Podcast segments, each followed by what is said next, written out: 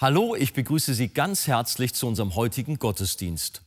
In der letzten Sendung haben wir anhand des Beispiels von Stephanus gehört, dass Gott Menschen verändert und in ihnen besondere Kennzeichen der Gottesfurcht hervorbringt. Doch trotz oder gerade wegen des geheiligten Charakters des Stephanus kommt es zu Widerstand. Ist solch eine Feindschaft dem Glauben gegenüber normal? Wie sah sie in diesem konkreten Fall aus? Und war mit den Vorwürfen, die vorgebracht wurden, möglicherweise sogar eine tiefere Wahrheit verbunden? Antworten auf diese Fragen bekommen Sie in der nun folgenden Predigt.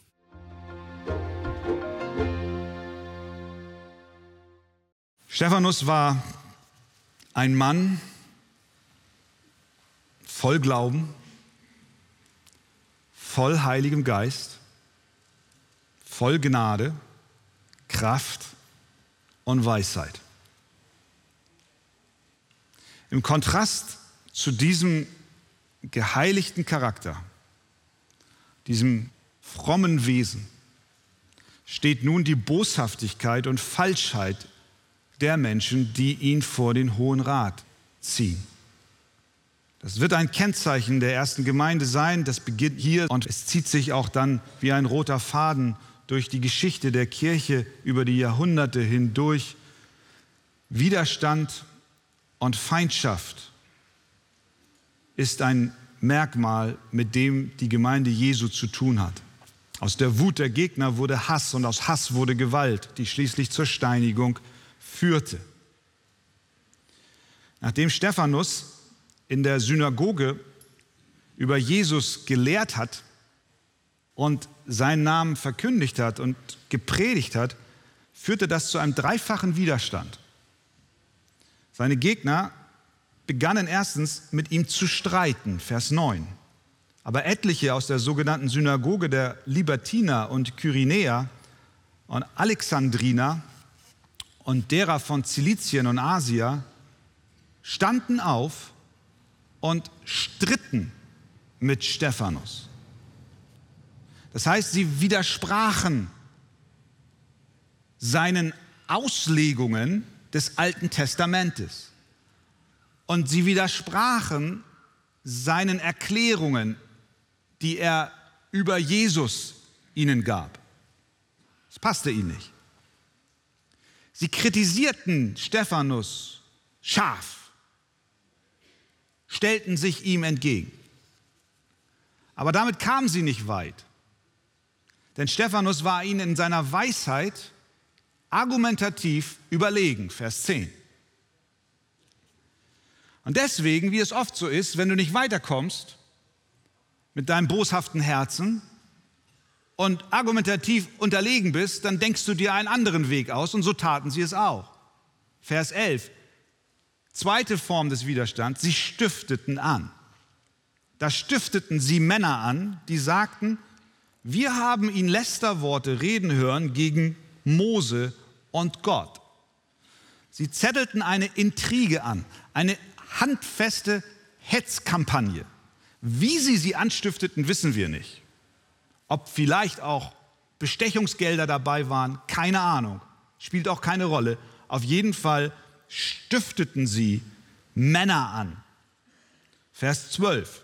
Und sie wiegelten das Volk und die Ältesten und die Schriftgelehrten auf und überfielen ihn, rissen ihn fort und führten ihn vor den Hohen Rat. Das ist eine absolute Schmutzkampagne mit Handgreiflichkeit. Da ist dieser, wie wir gesehen haben, dieser von Gott erfüllte Stephanus und ihm geschieht so ein Unrecht. Und dann die dritte Form ihres Widerstands, Vers 13, sie stellten falsche Zeugen auf vor dem Hohen Rat, vor dieser Versammlung, zu dem sie ihn zitiert haben. Frage ist, was war denn ihre Anklage? Wessen haben sie ihn bezichtigt? Sie sagten, Vers 13 und 14, dieser Mensch hört nicht auf, Lästerworte zu reden gegen diese heilige Stätte und das Gesetz. Denn wir haben ihn sagen hören, Jesus, der Nazarener, wird diese Städte zerstören und die Gebräuche ändern, die uns Mose überliefert hat. Also, sie behaupteten, Stephanus hätte gegen den Tempel, das ist die heilige Stätte in Jerusalem, gegen den Tempel gesprochen und sie behaupteten, er hätte gegen das Gesetz Mose geredet. Und darüber waren sie so empört, so wütend, dass Stephanus von einer Zerstörung des Tempels sprach. Das war für sie eine so große Bedrohung, dass sie bereit waren, einen anständigen, einen angesehenen, einen rechtschaffenden Mann zu töten. Was hat es denn mit dem Tempel und seiner Zerstörung auf sich? Was ist denn da dran an dem Vorwurf? Ich glaube, es ist wert, dass wir dieser Frage nachgehen, denn sie ist offensichtlich von großer Bedeutung. Denn Stephanus war bereit, für dieses Thema zu sterben, wie wir gleich sehen werden. Die Juden waren bereit, ihn für dieses Thema zu töten, wie wir sehen. Und die Bibel gibt einen großen Raum für dieses Thema, denn das ganze Kapitel 7, die Verteidigungsrede des Stephanus, ist eine lange Rede, die längste Predigt im Neuen Testament. Und sie ist eine Antwort auf diese Anklage. Das heißt, es ist wichtig, es hat Bedeutung, dass wir uns auch heute darüber Gedanken machen. Das heißt, zuerst stellt sich die Frage, hat denn Stephanus überhaupt von der Zerstörung des Tempels gesprochen? Denn in Vers 13 haben wir doch gelesen, dass es falsche Zeugen waren, die ihn beschuldigten. Ja, wenn das falsche Zeugen sind, dann hat er vielleicht gar nicht darüber geredet. Ich denke schon, dass er über die Zerstörung des Tempels gesprochen hat. Denn in seiner relativ langen Verteidigungsrede in Kapitel 7 lesen wir nicht, dass er diesen Vorwurf von sich wies. Das wäre ja ganz einfach gewesen. Stell dir vor, da kommen falsche Zeugen und er sagt, hey ihr Lieben, das ist ein Missverständnis. Ich habe gar nicht darüber geredet, über die Zerstörung des Tempels. Es tut mir leid und shake hands und dann sagen sie, ja gut, dann haben wir auch nichts zu befürchten. Aber so ist das Ding nicht ausgegangen, sondern er ist offensichtlich bei seiner Position geblieben. Aber wieso waren es denn dann falsche Zeugen? Wenn Stephanus tatsächlich von einer Zerstörung des Tempels gesprochen hat, in welcher Weise kann man denn sagen, das sind falsche Zeugen? Ich glaube, sie waren insofern falsche Zeugen, als dass sie die Aussagen des Stephanus über den Tempel und das Ende des Tempels missinterpretierten und bewusst falsche Schlussfolgerungen zogen und ihn der Lästerung anklagten. Und das hat Stephanus nicht getan. Er hat nicht gegen Gott gelästert. Er hat niemals gegen Gott gelästert, in diesem Zusammenhang überhaupt nicht. Er hat nicht gegen Gott gelästert, er hat nicht gegen den Tempel gelästert und er hat auch nicht gegen das Gesetz des Mose gelästert, sondern er sprach von einer ganz anderen Dimension eines Tempels und eines Gesetzes, wie wir gleich sehen werden. Aber was hatte Stephanus denn im Sinn, wenn er von einer Zerstörung, von der Beendigung des Tempels sprach? Es ist interessant, dass Jesus, wir erinnern uns, in einer ganz ähnlichen Situation wie Stephanus war. Er stand an gleicher Stelle vor dem gleichen Hohen Rat. Gleicher Ort, gleiche Methode, falsche Zeugen, gleiche Anklage, Matthäus 26. Die hohen Priester aber und der ganze Hohe Rat suchten falsches Zeugnis gegen Jesus, dass sie ihn töteten. Kommt es bekannt vor. Und fanden keins. Obwohl viele falsche Zeugen herzutraten, zuletzt aber traten zwei herzu und sprachen, er hat gesagt, ich kann den Tempel Gottes abbrechen und in drei Tagen aufbauen. Und der hohe Priester stand auf und sprach zu ihm, antwortest du nichts auf das, was diese gegen dich bezeugen? Aber Jesus schwieg still. Gleiche Muster. Jesus hat nicht gesagt, nein, es ist ein Missverständnis. Er schwieg. Am Kreuz von Golgatha spielte sich eine inhaltlich ähnliche Szene ab. Die aber vorübergingen, lästerten ihn und schüttelten ihre Köpfe und sprachen, der du den Tempel abbrichst und baust ihn in drei Tagen auf, hilf dir selbst, wenn du Gottes Sohn bist und steig herab vom Kreuz. Wie kamen sie zu dieser Aussage? Entscheidender Hinweis, der ist in Johannes 2, Vers 19 zu finden. Dort spricht Jesus selbst. Lasst uns hören, was er sagt. Jesus antwortete und sprach zu ihnen, brecht diesen Tempel ab. Und in drei Tagen will ich ihn aufrichten. Da sprachen die Juden, dieser Tempel ist 46 Jahre lang erbaut worden. Und du willst ihn in drei Tagen aufrichten? Er aber redete von dem Tempel seines Leibes.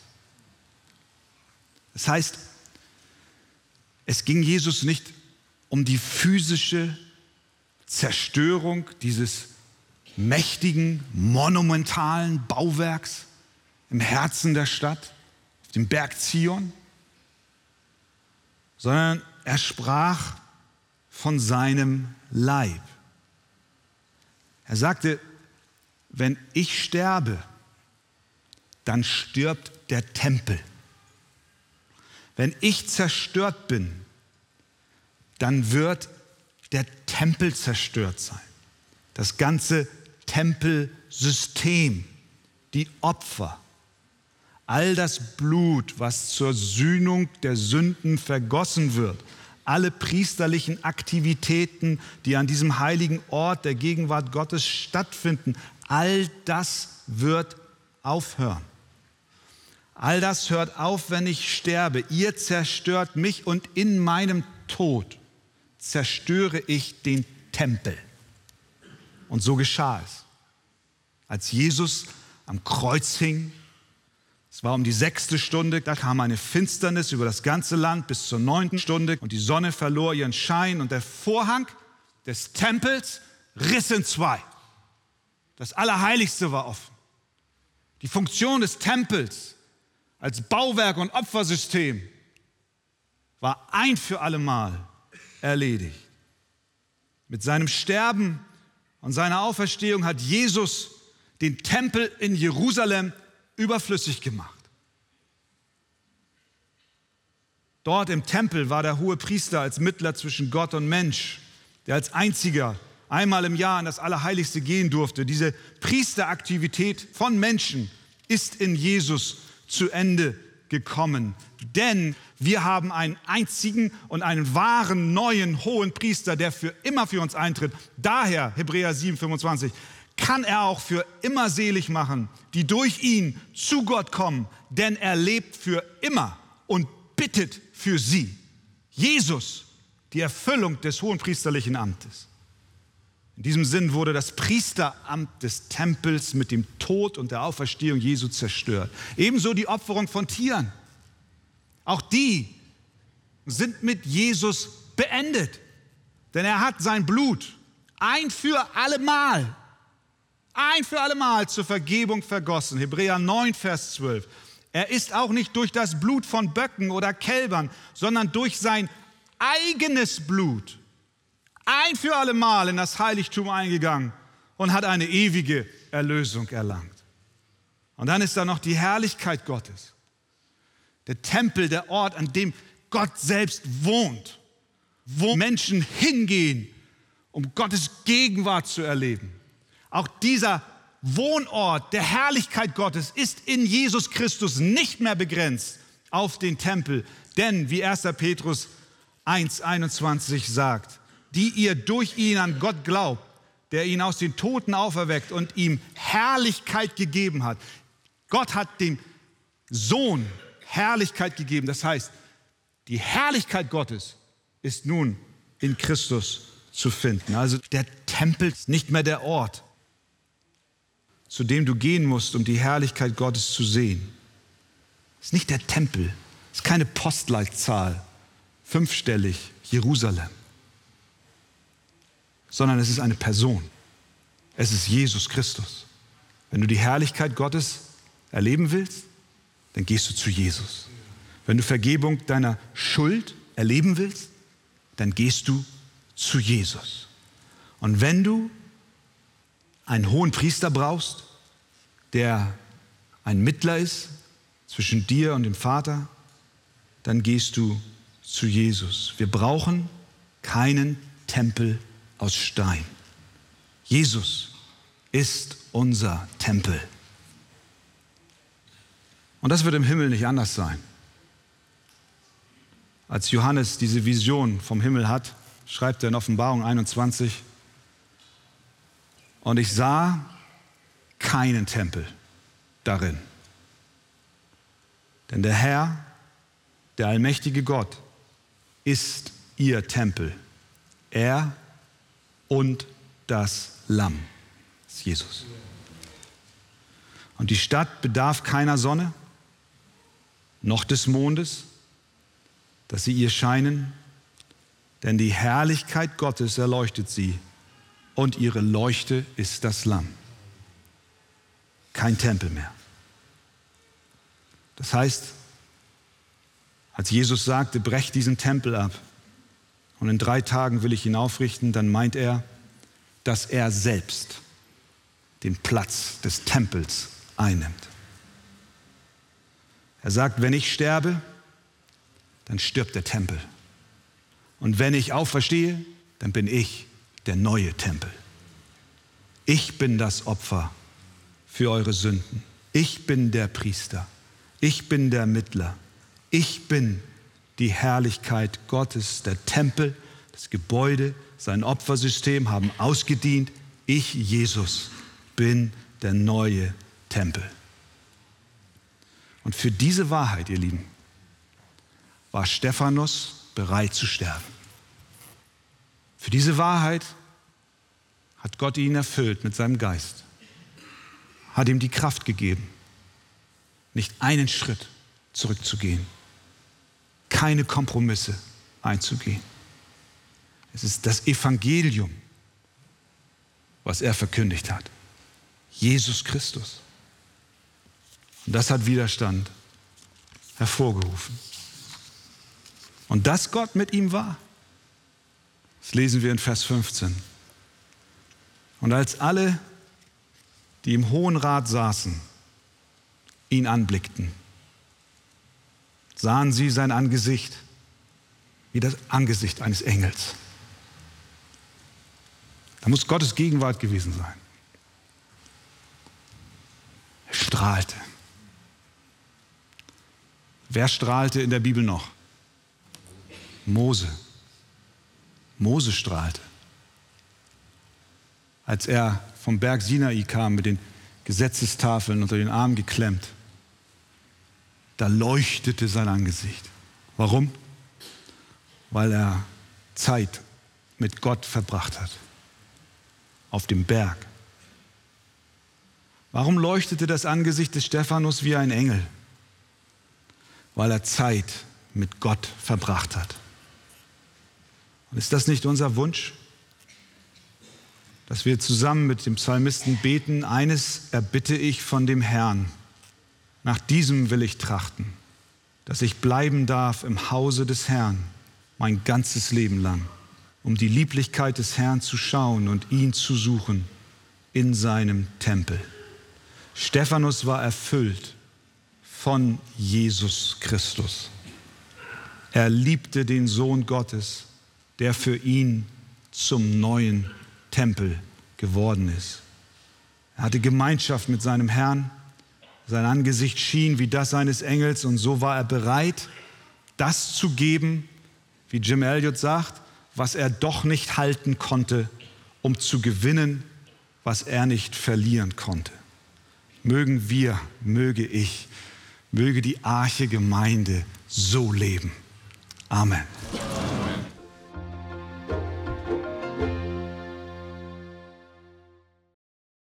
Stephanus war ein Mann voll Glaubens und voll Heiligen Geistes und versuchte dem Volk Jesus Christus als ihren Erretter vor Augen zu führen.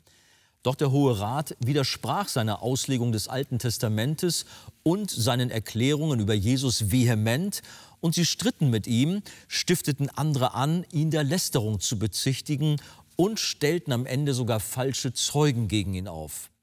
Pastor Wegert, wie genau lautete denn nun die Anklage gegen Stephanus? Die lautete, er hätte gesagt, dass Jesus den Tempel zerstören will und dass er das Gesetz Mose ändern will und die jüdischen Gebräuche. Mhm. Aber woher kam denn diese Aussage, dass der Tempel zerstört werden soll? Naja, der Herr Jesus hatte ja in den Jahren seiner Wirksamkeit gesagt, dieser Tempel wird abgebrochen und in drei Tagen wieder aufgebaut. Er hat an anderer Stelle auch gesagt, hier wird an dieser Stätte kein Stein auf dem anderen bleiben, sondern alles wird zerstört werden. Und das war Zündstoff. Nun wollte Jesus natürlich mit dieser Aussage nicht wirklich sagen, dass der Tempel dort abgebrochen werden soll, sondern es war eine tiefere Bedeutung, die hinter seiner ja, Aussage ja, steckte. Ja, natürlich. Und die hatten sie ja leider nicht verstanden. Jesus wollte ihnen sagen, dass wenn er kommt, er der wahre Tempel mhm. ist. Mhm und dass mit ihm alle Opfer und alle Zeremonien, die ja vorschattenden Charakter auf ihn hatten, dass das alles vorbei sein wird, dass der Tempel seinen Dienst erfüllt hat und mit ihm, dem Herrn Jesus und seinem Kommen ein neuer Gottesdienst stattfindet. Denn er ist ja das Opfer aller Opfer. Und nun müssen keine Tiere im Tempel mehr geopfert werden. Wir lesen wörtlich, wie er dann also ja auch sagte, ich habe mir das hier aufgeschrieben, dieser Tempel ist in 46 Jahren erbaut worden, haben sie ihm vorgeworfen, und du willst ihn in drei Tagen aufrichten. Hier sehen wir das Missverständnis. Jesus aber redete von dem Tempel seines Leibes. Und Analog dazu lesen wir auch in der Offenbarung, dass im neuen Jerusalem es keinen Tempel mehr geben wird. Was Stephanus in seiner Predigt eigentlich seinen Hörern klar machen wollte, war, Jesus ist gekommen und damit das Ende des alttestamentlichen Gottesdienstes, das Ende der Tempeldienste, denn Jesus ist die Erfüllung all dessen, was der Tempel und seine dort durchgeführten Zeremonien repräsentierte. Jesus ist der wahre Tempel und wir warten im Übrigen auch nicht mehr auf einen neuen Tempel hier auf Erden, sondern wir warten auf den wirklichen Tempel, der Jesus Christus heißt. Und er kommt wieder. Freuen Sie sich mit uns, liebe Zuschauer.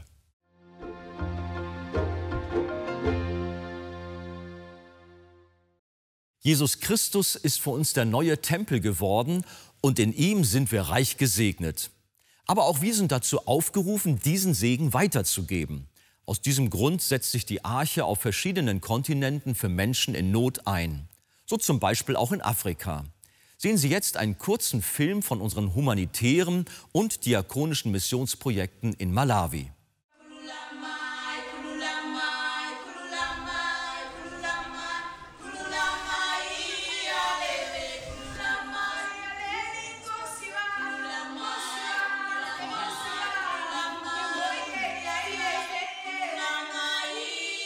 Das Kinderheim Chombo in Malawi ist ein Zufluchtsort für 45 Waisenkinder. Die meisten von ihnen mussten ohne Schutz und Fürsorge leben, weil ihre Eltern durch die Krankheit AIDS gestorben sind. Alleine auf sich gestellt und hungrig. Die Zwillinge Charity und Jane waren sechs Jahre alt, als ihre Eltern starben. Ihre Lebensumstände waren sehr schwierig. Es gab einfach nichts zu essen für uns. Wir waren auch zu arm, um eine Schule zu besuchen. Als wir nach Chombo kamen, änderte sich unser Leben. Wir gehören zu den ersten Kindern, die nach Chombo gekommen sind. Nice. Sie bekamen Essen, Kleidung, eine Unterkunft, Schulausbildung und vor allem eine Familie. Inzwischen sind die beiden im Teenageralter und helfen ganz praktisch bei der Versorgung der kleineren Kinder. Hier leben zu dürfen, ist für die beiden ein Geschenk Gottes. Das Missionsehepaar Wendland ist davon überzeugt, dass die Kinder im Chomboheim nicht nur Glück hatten, sondern dass der lebendige Gott seine guten Pläne und Absichten hier verfolgt. Die finanzielle Unterstützung der Arche Hamburg macht es möglich. Gemeinsam Zukunft bauen. Für Kinder in Afrika.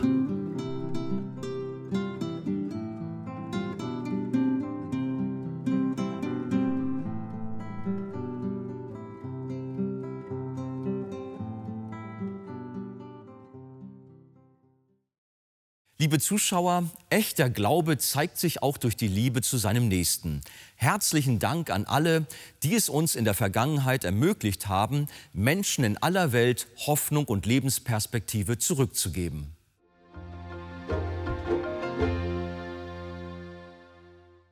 Die Herrlichkeit Gottes ist nicht mehr in einem Tempel, sondern in seinem Sohn Jesus Christus zu finden. Möchten Sie weiterführende Informationen zu diesem Thema? Dann lesen Sie in dem Buch das Evangelium Kennen und Genießen von Pastor Wolfgang Wegert, das Kapitel Ein barmherziger Gott. Dort finden Sie vertiefende Ausführungen zu den Inhalten der Predigt. Ein Exemplar erhalten Sie auf Wunsch kostenlos. Bestellen Sie auch gerne unser Magazin Die Taube mit weiteren Programmhinweisen zu den Ausstrahlungen der Fernsehkanzel und zusätzlichen Informationen zum Gemeinde- und Missionswerk Arche. Wir freuen uns über jeden Kontakt zu unseren Zuschauern. Sie erreichen uns per Brief, E-Mail oder zu nachfolgenden Zeiten unter der eingeblendeten Telefonnummer. Näheres zur evangelisch reformierten Freikirche Arche finden Sie im Internet. Wir bedanken uns ganz herzlich bei allen unseren Zuschauern für ihre Unterstützung. Jedes Gebet und jede finanzielle Hilfe trägt dazu bei, dass wir die Fernsehkanzel produzieren und ausstrahlen können. Über eine Spende auf die eingeblendete Kontoverbindung würden wir uns sehr freuen. Nun verabschiede ich mich von Ihnen. Tschüss, bis zum nächsten Mal.